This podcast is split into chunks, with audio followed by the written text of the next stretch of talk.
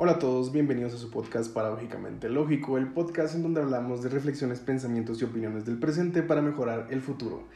El día de hoy vamos a hablar del minimalismo digital, ¿ok? Continuando un poco el tema del episodio pasado, si no lo han visto les aconsejo que lo vean primero. Entonces, quiero que iniciemos tomando en cuenta el rol que juega el mundo digital hoy en día, ¿ok? Específicamente la parte de las redes sociales. La relación que tenemos con la tecnología y las redes sociales hoy en día es una parte muy importante de nuestra vida literalmente considero que ya es otra dimensión en la cual vivimos. Tu perfil de Instagram, por ejemplo, es tu versión cool, es un reality show de tu vida, básicamente. Twitter es el lugar privado en donde vas a poner tus pensamientos muy profundos, pero que inconscientemente crees que los demás vean. Y Facebook viene siendo como una sala a la que vas con tus amigos o familiares a reírte de cosas divertidas. Entonces, nuestra vida real se ve influida y mezclada con nuestra vida digital de tal manera que yo considero que se fusionó y ahora es una sola. El humano promedio pasa nueve horas al día viendo pantallas, ¿ok? Esto es teléfono, tablet, computadora, televisión, lo que sea. Y esto constituye el 37.5% de nuestro día viendo pantallas, ¿ok? Para ponernos un poquito más en contexto, imaginemos que hay 100 días y de esos 100 días pasamos 37 días, o sea, casi 40 días viendo pantallas. Imaginemos, o sea, si te vas de viaje, seguramente no quisieras pasar de, los 100 días que tenés de viaje 40 días viendo pantalla, sería algo ilógico, pero eso estamos haciendo con nuestra vida, ¿ok? Es demasiado tiempo. Este porcentaje de nuestra vida que le estamos dedicando a las redes sociales y al mundo digital nos confirma que querramos o no el mundo digital influye y de gran manera en nuestro estilo de vida y por eso es que propongo que iniciemos el minimalismo, o sea, que apliquemos el minimalismo en nuestra vida digital ya que a su vez el mundo digital es el mundo en donde más fácil podemos cambiar las cosas. Por ejemplo, es mucho más fácil cambiar tu username en Instagram que cambiarte el nombre en la vida real, ir con un abogado y hacer todos los trámites que tengas que hacer. El punto de todo esto es que utilicemos el minimalismo digital como un inicio para que secuencialmente vayamos aplicando este tipo de conceptos en otros aspectos de la vida, ¿ok? Entonces tomémoslo como un experimento. Y este podcast se va a estructurar de la siguiente manera. Primero vamos a analizar el impacto que la tecnología y las redes sociales tienen en nuestra vida. Luego vamos a hablar del rol que deberíamos de darle a las redes sociales en nuestra vida. Y por último, vamos a hablar de acciones concretas ¿ok? que podemos tomar para implementar una limpia digital o empezar a aplicar el minimalismo digital en nuestra vida. Entonces quiero que empecemos hablando del costo con el que estamos pagando. ¿ok? Y el costo con el que estamos pagando no es dinero porque las redes sociales son gratis, pero es porque vos sos el producto. el costo real que, con el que estás pagando es ese 37.5% de tu vida que estás utilizando en ver una pantalla y no en salir a hacer cosas en la vida real. Y luego hay que tomar en cuenta que también sos vos o yo, con todo y nuestra naturaleza, contra las mentes más brillantes de nuestra generación queriéndonos hacer adictos a estas plataformas. Entonces, obviamente llevamos las de perder, ¿ok? Tomemos en cuenta lo siguiente. Por un lado estamos los seres humanos que como animales nuestra naturaleza es ser sociales, ¿ok? Somos animales sociales y nuestro modo default o nuestro modo en espera o cuando no estamos haciendo nada, estamos programados para pensar en nuestra vida social, en nuestras relaciones sociales. O sea, nosotros vivimos, dormimos y morimos por nuestras relaciones sociales, literalmente. Y por eso es que nos gustan tanto las redes sociales, porque es un lugar en donde somos muy sociales, a un costo bajo, aparentemente. Por otro lado, tenemos que saber que los modelos de negocio de estas grandes compañías como Google, como Facebook, como Apple, etcétera, se centran en drenar tu atención, tu tiempo, y ese tiempo y esa atención es el producto que estas empresas venden a los anunciantes. Y si entendés que una empresa por naturaleza busca generar utilidades, entonces, ¿qué es lo que van a buscar estas empresas que son las que tienen el poder más grande en el mundo, que es ahorita en la actualidad? Van a buscar hacerte adicto y muy probablemente lo van a poder hacer. Entonces, básicamente el sistema funciona así. Subís un post, una foto, recibís 10 likes y en tu cerebro se libera una cosita que se llama dopamina, que te hace sentir bien. Y entonces decís, ok, si yo subo fotos, me siento bien, entonces subo más fotos, me dan más likes. Subo más fotos y me dan más likes y cada vez son más y cada vez son más comentarios.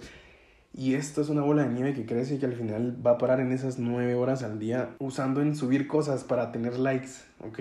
Y está bien, o sea, se puede sentir muy bien, pero al final de cuentas nadie vive de likes, o sea, ni las empresas viven de likes. Entonces sería muy tonto desperdiciar nuestra vida para tener likes y no en salir y hacer cosas reales en el mundo real. Y sí, se siente bien, pero cada minuto que pasas en redes sociales es una oportunidad perdida o es un minuto que no utilizaste en tu día real para mejorar tu carrera profesional, tus relaciones personales o para vivir tu vida en el mundo real.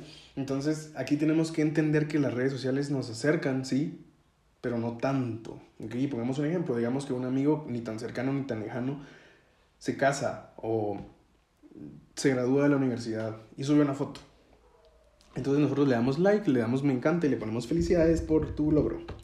Entonces sentimos que ya lo felicitamos y ahí muere. O sea, estamos sustituyendo una visita, una llamada, un abrazo por un like y un comentario que es muy superficial, ¿ok? Y viene desde de una buena intención, pero no nos estamos dando cuenta de que sí, las, las, redes sociales pueden mejorar las relaciones humanas, pero no las deberían de sustituir, porque debemos en nuestras relaciones ser profundos, ¿ok? Debemos de profundizar y no ser superficiales, no dejarlo simplemente en un like vacío o en un comentario que al final de cuentas entra entre una pila de 200 o 500 likes que ya te dieron y que es insignificante. Entonces, ¿realmente nos están acercando o nos están alejando de las personas que queremos? Y ya que estamos hablando de un acontecimiento subido a redes sociales, tenemos que saber que las redes sociales son literalmente un reality show de la vida de las personas. El perfil de Instagram, por ejemplo, o de Facebook de alguien es literalmente un reality show de una persona. Y por más real que sea, sigue siendo un show. ¿Ok?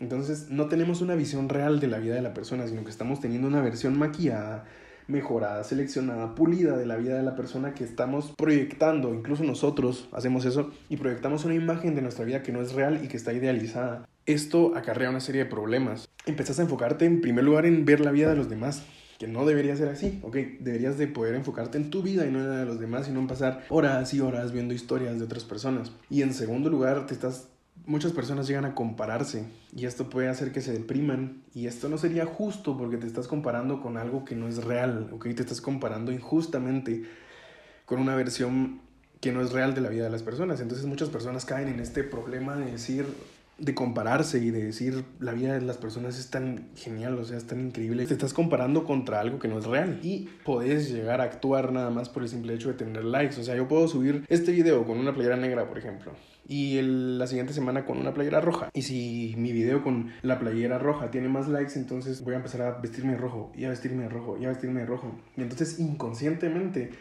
nosotros creemos que hacemos a las redes sociales o a nuestro avatar de las redes sociales, pero muy probablemente ese avatar te está construyendo a vos y ni siquiera te estás dando cuenta.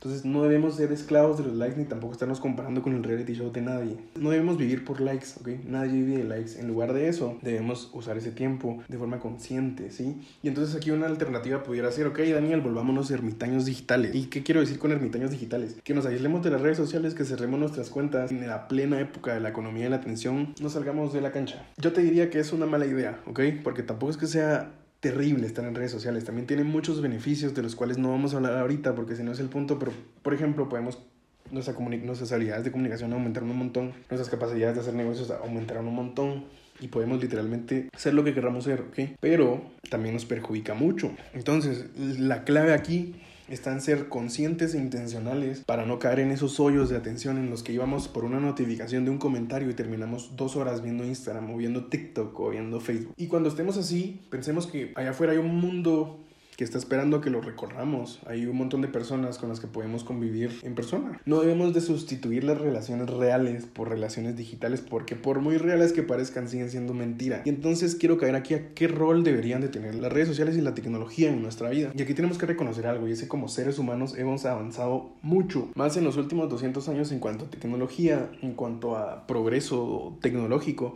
y esto nos hace hablar por arte de magia con personas que están del otro lado del mundo en tiempo real. O sea, eso es algo increíble si lo contextualizamos así. Es algo increíble, ¿ok? Es magia. Y entonces la tecnología nos debería hacer más productivos y más eficientes. O sea, el ser humano del 2020 debería ser un superhumano que puede hacer más y mejores cosas. Porque vean así, o sea, tenemos un cuadrado, un cubo de plástico y de vidrio, lo que sea que esté hecho tu teléfono, en el cual puedes tener acceso a toda la información de la humanidad, ¿ok? Lo que le llevó a nuestros antepasados miles y miles de años, nosotros lo, lo tenemos a un clic. Somos la generación que más acceso a la información tiene. Podemos hacer cálculos matemáticos, podemos tomar fotografías increíbles, podemos hacer todo, ¿ok?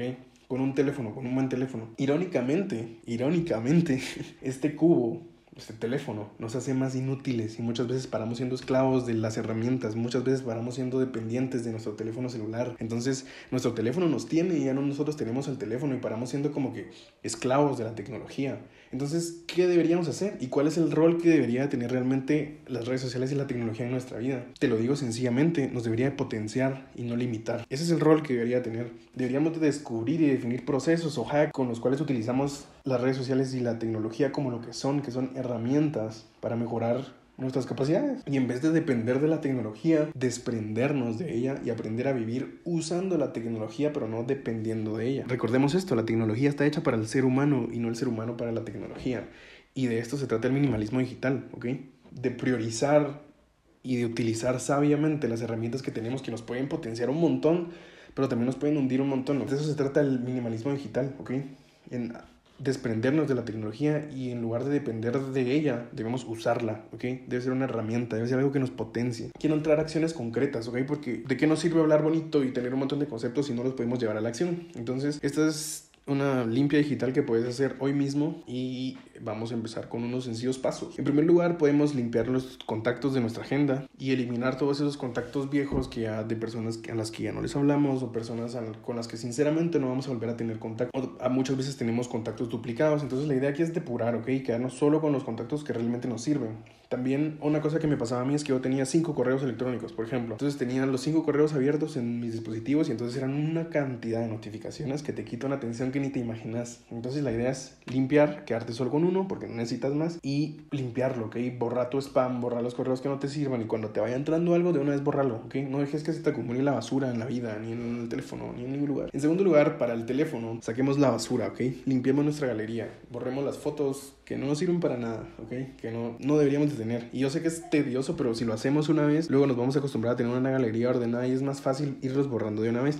Un tip muy bueno que yo he utilizado es desactivar el guardado automático de WhatsApp, ¿ok? No necesitas todas las imágenes que te mandan en WhatsApp guardadas en tu galería. Entonces, esta opción lo que hace es que cuando te envían imágenes en grupos o en chats personales, no se van a guardar de una vez en tu galería, sino que vos vas a guardar nada más lo que te sirve. Entonces te vas a ahorrar un montón de basura. Entonces eventualmente deberíamos estar limpiando nuestras galerías, nuestros correos, nuestros contactos para tener algo pues más funcional. Luego tenemos la depuración de aplicaciones. Aquí tenemos que saber que hay que usar aplicaciones que ayuden a tener una mejor vida, ¿ok? No que empeoren nuestra vida. Y si partimos de eso, deberíamos de poder analizar las aplicaciones que tenemos en nuestros teléfonos y tratar de explicar por qué o cómo es que nos benefician. Y si no, puedes explicarlo, elimínala. Y aquí quiero, quiero regresar un poquito a lo que hablamos en el podcast pasado, que si algo que te gusta mucho, Ok, dale, pero usarlo como moderación, ¿ok? Tenemos que revisar realmente qué aplicaciones nos sirven y nos aportan algo valioso. Incluso el entretenimiento, no todo el entretenimiento es bueno. ¿Para qué vas a pasar mucho tiempo viendo una serie que no te gusta tanto, o sea, no tienes que hacerlo. Y aquí quiero caer al tip más importante, y es que depuremos las notificaciones. Deberíamos entrar a nuestros ajustes y quitar todas las notificaciones. No necesitamos notificaciones de que alguien tuiteó, o de que alguien subió una foto, o de que tenés recuerdos de hace años, o sea,